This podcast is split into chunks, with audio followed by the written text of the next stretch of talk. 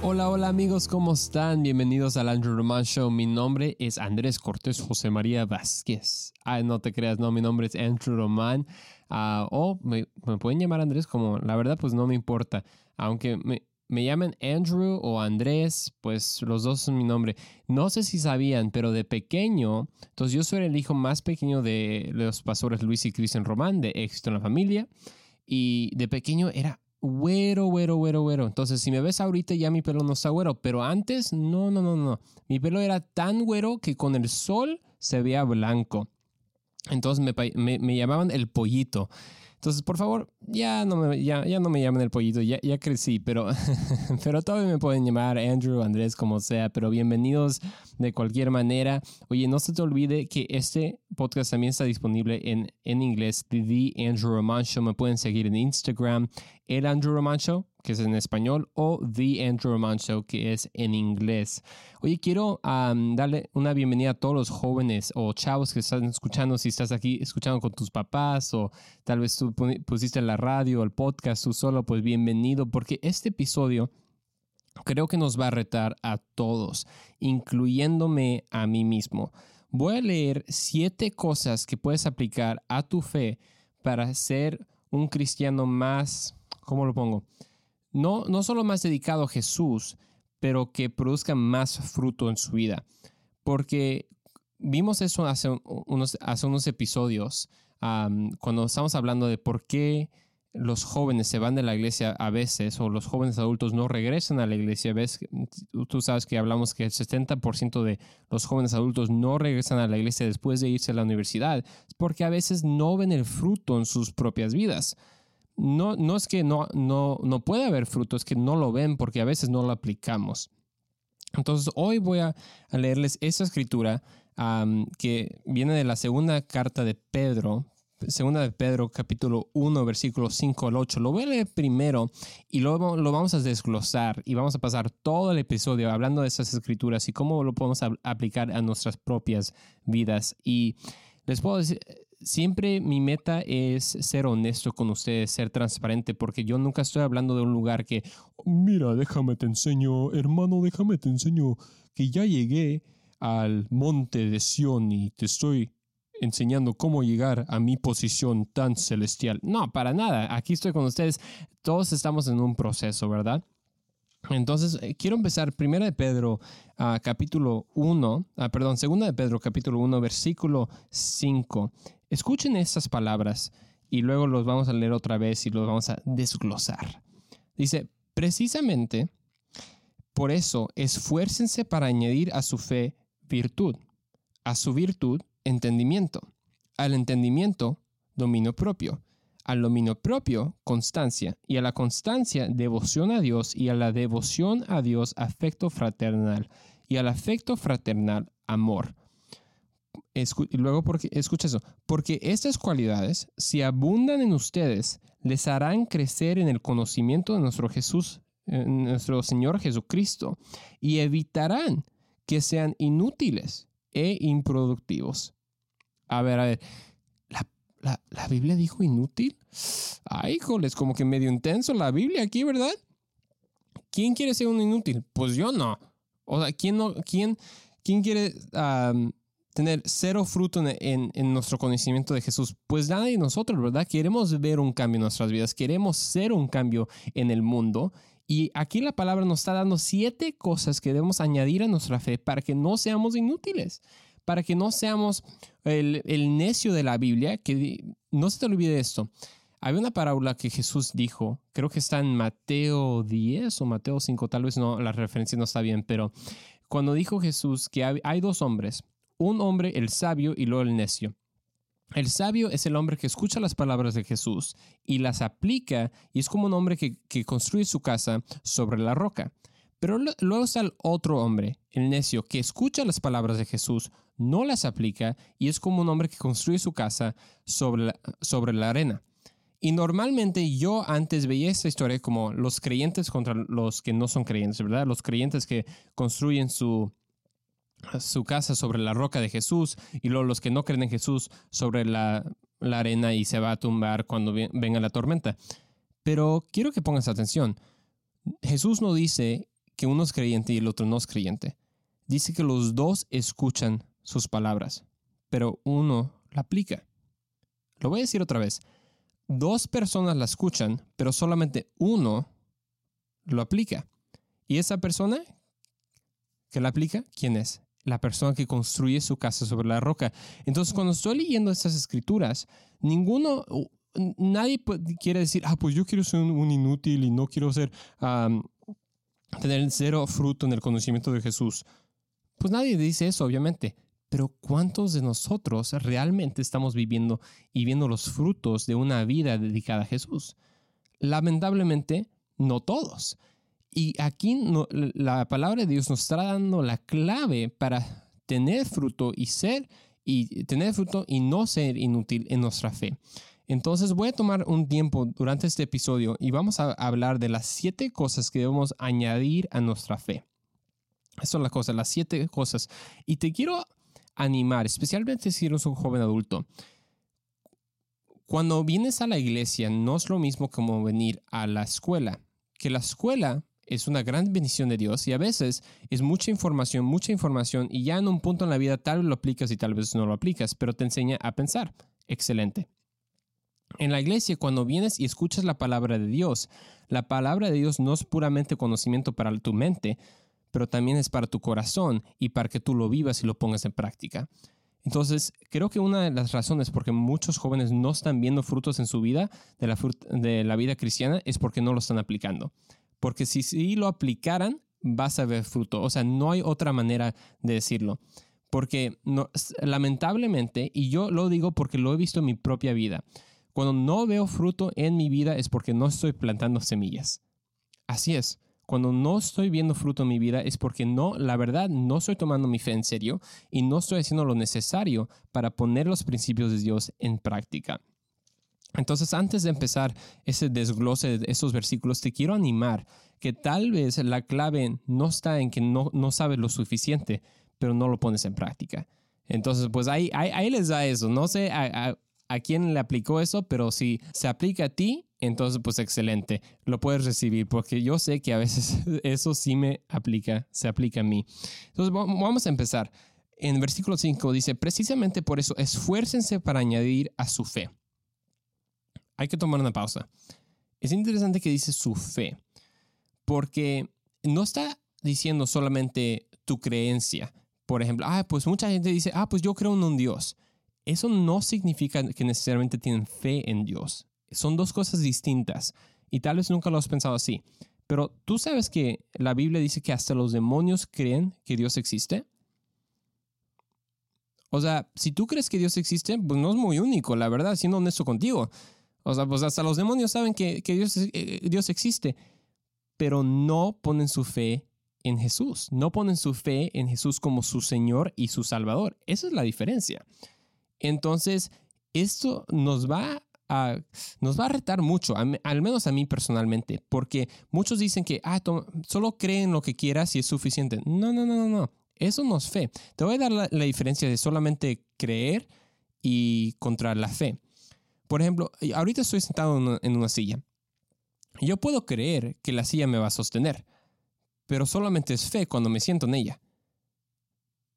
¿Lo cachas? Lo voy a decir otra vez tú puedes tener fe que si, no sé, lo voy a decir, o sea, en la silla o que tu carro va a trabajar, etcétera, que cuando cruzas la, luz verde nadie, te, nadie va a cruzar la luz roja, etcétera. Tú puedes tener, o tú puedes creer todas esas cosas, pero solamente es fe cuando en verdad te apoyas en algo, cuando en verdad pones tu confianza en algo.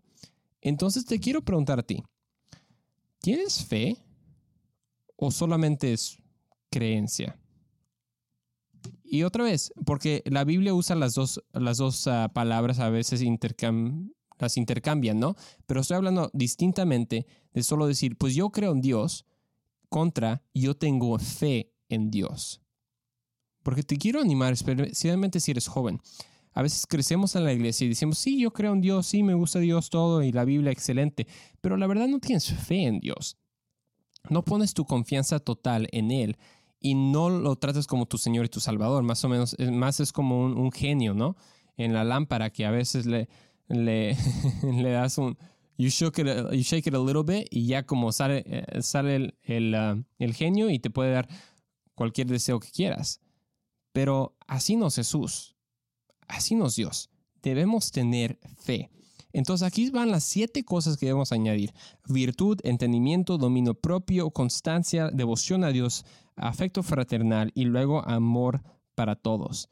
Entonces pronto vamos a ir a una pausa, pero antes de ir a una pausa te quiero animar que no te vayas, porque si aplicamos esas cosas, vas a ver una gran diferencia en tu vida.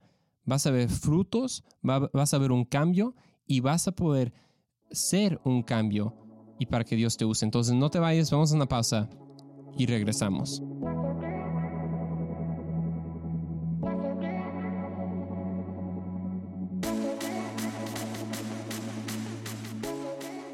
Hola, hola, bienvenidos de regreso al Andrew Roman Show. Estamos hablando de cómo no tener fe débil. Así es. Estamos leyendo de 2 de Pedro, versículo 5 al, vers- al versículo 8, que nos da siete cosas para añadir a nuestra fe, para que no seamos inútiles. Eso dice la palabra. No lo dije yo, lo dice la palabra. E improductivos. ¿Quién quiere ser un inútil? Pues nadie, ¿verdad? ¿Quién quiere ser improductivo? Pues nadie. Pero ¿cuántos de nosotros realmente estamos viendo los frutos del Evangelio? Los frutos del, del reino de Dios en nuestras vidas. Lamentablemente, no todos, pero no es porque la Biblia nos enseña, no nos enseña, es porque a veces no lo aplicamos. Entonces, antes de que fuéramos a la pausa, hablamos precisamente de la diferencia de, de tener fe, eso es confianza en Dios y solamente creer que Él existe. Porque la palabra aquí nos dice que añadimos a nuestra fe, no solo nuestra creencia de la existencia de Dios, porque hasta los demonios creen que Dios existe, entonces no es tan único. Queremos en verdad poner nuestra confianza total en, Jes- en Jesús. Entonces, ¿qué dice la primera cosa? Dice que añadir a, a nuestra fe virtud. A ver, ¿qué significa virtud? Porque virtud se escucha como una palabra medio antigua, ¿no? La virtud, hermano virtud es algo sumamente importante en nuestras vidas. Como que ya es una palabra que no usamos, al menos en, en el mundo actual. Pero virtud, otra tra- traducción de virtud puede, puede ser excelencia moral. Así es, que tu moral es excelente. En nuestra iglesia, en, uh, Viva Church, decimos que, que vives una, una vida sana, santa y servicial. Una vida de virtud.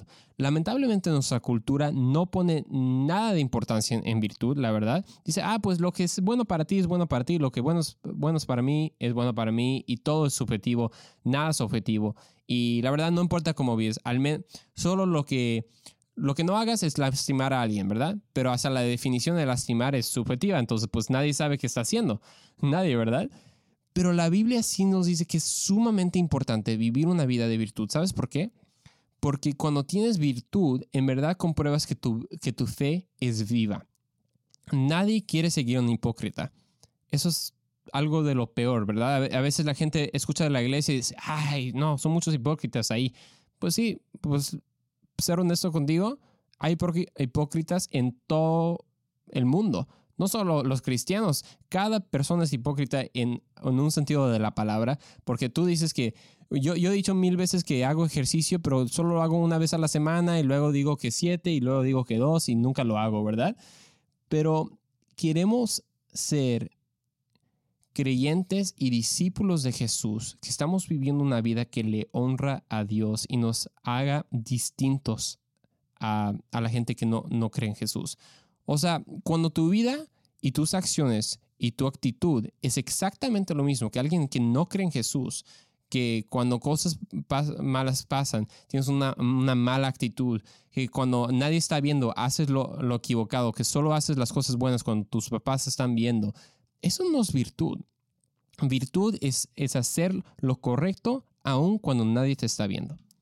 Eso es la virtud. Es sumamente importante que nuestra fe tenga la virtud para apoyar y lo que estamos diciendo. Porque, como dije, no hay nada peor que un hipócrita que dice, ay, sí, Jesús te ama, y luego con su familia, pues es un monstruo o es totalmente alguien di- diferente. Es, yo, Bueno, les, cuento una historia ahorita. Ah, me acuerdo una vez de, de chico, estábamos en una, una fiesta y estaba con unos amigos y todos, pues no sé si todos éramos cristianos o no, pero al menos todos íbamos como una escuela cristiana, ¿no? un, un, homeschool co-op cristiano. Y, y, me acuerdo que algunos de ellos uh, decían majaderías y, y la verdad eso siempre me confundía porque dije, ¿sabes qué? ¿Cuál es la diferencia? ¿Cuál es la diferencia si tratas a la gente mal, si dices majaderías, si, si mientes, si no eres uh, bueno a tu palabra, si no tienes integridad? ¿Realmente estamos siguiendo a Jesús? Porque el punto de seguir a Jesús es seguir a Jesús, no que Jesús te siga a ti. Es que nosotros seamos como Jesús. Es que nosotros demos el tiempo y decir, ¿sabes qué, Jesús? Yo te necesito a ti, yo quiero ser como tú. No, no estoy satisfecho con la persona que soy. Necesito que me transformes, que me renuevas. Eso es lo que significa tener virtud. Entonces, esa es la primera cosa, es tener virtud. Y luego la segunda es entendimiento. Eso es algo increíble que me encanta. Me sorprende cuántos cristianos, la verdad, no tienen entendimiento acerca de su fe. No tienen entendimiento. Y no se te olvide, Pedro, que escribió esta letra, escribió en la, en la otra carta que escribió, primera de Pedro, capítulo 1, versículo, creo que es el versículo que es, a ah, 3, capítulo 3, versículo 10 y 15 dice esto. Más bien, honren en sus corazones a Cristo como Señor. Estén siempre preparados para responder a todo lo que les pida la razón de la esperanza que hay en ustedes. ¿Cómo puedes responder y dar una respuesta de algo que no conoces, que no entiendes? Te pregunto, ¿en verdad entiendes y conoces tu Biblia? No, no se trata de solo eh, religiosamente memorizando versículos ay, yo me la sé, Génesis 2, Génesis 3, pero la verdad lo estás, hay un entendimiento en tu corazón que en verdad estás captando lo que dice la palabra. Estás captando las razones por qué crees en Jesús, que hay evidencias no solo científicas y históricas, pero hay evidencias personales que Jesús está vivo y está haciendo un cambio en tu vida. La verdad, la verdad entendemos porque la verdad me, me pone bien triste que hay muchos jóvenes que han olvidado su fe porque supuestamente alguien más le ha dado un, mejor argumento, otra mejor filosofía, pero la razón por qué abandonaron su fe es porque la verdad no entendían su fe. No, no, es fácil abandonar algo que no conoces, es fácil abandonar algo que no entiendes, pero cuando conoces a Jesús personalmente y entiendes su, su palabra, no la puedes rechazar, es imposible rechazarlo debe estar muerto para rechazarlo. O quién sabe, debe ser, bueno, inútil, por decirlo así en la palabra. Eh, no lo dije yo, ¿eh? La, la Biblia lo dijo. Entonces, la segunda parte, debemos incorporar no solo la virtud, pero también el entendimiento. Y luego, la tercera cosa es el dominio propio. Eso es algo excelente. Es, debes dominarte a ti mismo. Muchas veces gente dice, ay, pues, ¿sabes qué? Es, es difícil controlarme o es difícil controlar mi actitud porque así soy. ¿Has escuchado eso antes? Cuando tienes una mala actitud, alguien dice, ay, pues así soy, entonces pues no me puedo cambiar. No, no, no, no, no. Cuando somos cristianos, el Espíritu Santo nos está dando el poder del, del dominio propio. Así es, el dominio propio, que eso se puede aplicar en mil ejemplos. Puede ser financieramente hablando, joven, si ya tienes un trabajo, pues no gastes todo tu dinero en los nuevos zapatos haz un presupuesto y ya puedes ver si en verdad tienes, tienes dinero para gastar. O si tal vez es también moralmente o con tu pureza. Tiene dominio propio, no, no, no, no estés ahí acostándote con todos en la universidad. no, ¿para qué? Estás desperdiciando el regalo que Dios te ha dado, que es tu pureza.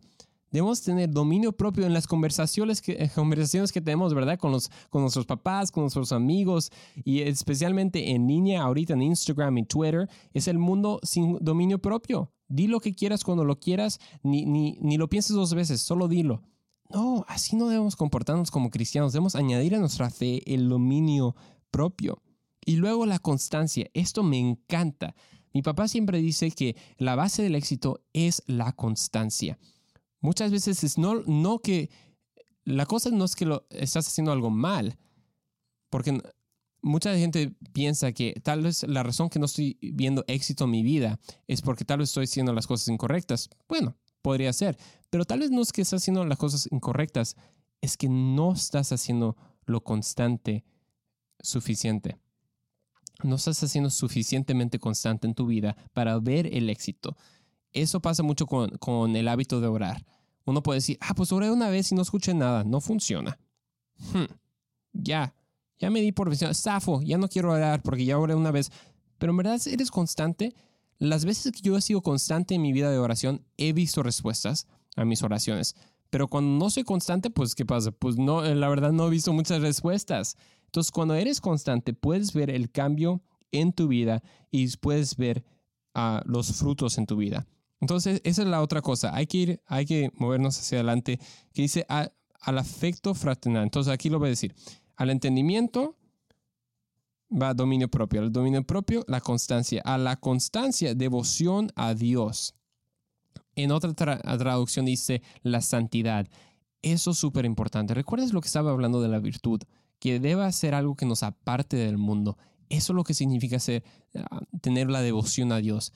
Es ser santo. Santo no significa ser, oh, eres santo. Quítate las, las chanclas y estás ahí con tus pies santos y con un la ropa blanca y todo. No, eso no se trata. Se trata de ser apartado para Dios. Que si no haces todo lo que el mundo hace, ¿sabes qué? Porque tu devoción no está al mundo. Tu devoción está a Dios. Y las últimas cosas aquí que están excelentes ya después de, de tener la devoción a Dios, de tener virtud, de tener dominio propio, ya puedes tener afecto fraternal y eso es lo que está hablando con otros creyentes. Y eso nos conecta a la última cosa, que es amor para todos. No puedes decir que amas a todos y no amas a tus otros hermanos que son cristianos o a tu familia, a tus hermanos. yo siempre lo, digo, empieza con tu familia, empieza con tus hermanos. Si dices, yo, Dios, quiero cambiar el mundo, cambia tu mundo primero y luego piensa en el resto del mundo. Dios nos ha dado las claves para vivir una vida que no es inútil y no es improductiva. Entonces, si no estás viendo frutos en tu fe, es tiempo de añadir cosas. Virtud, entendimiento, dominio propio, constancia, devoción a Dios, amor fraternal y amor para todos. Nos vemos en el siguiente episodio del Andrew Roman Show.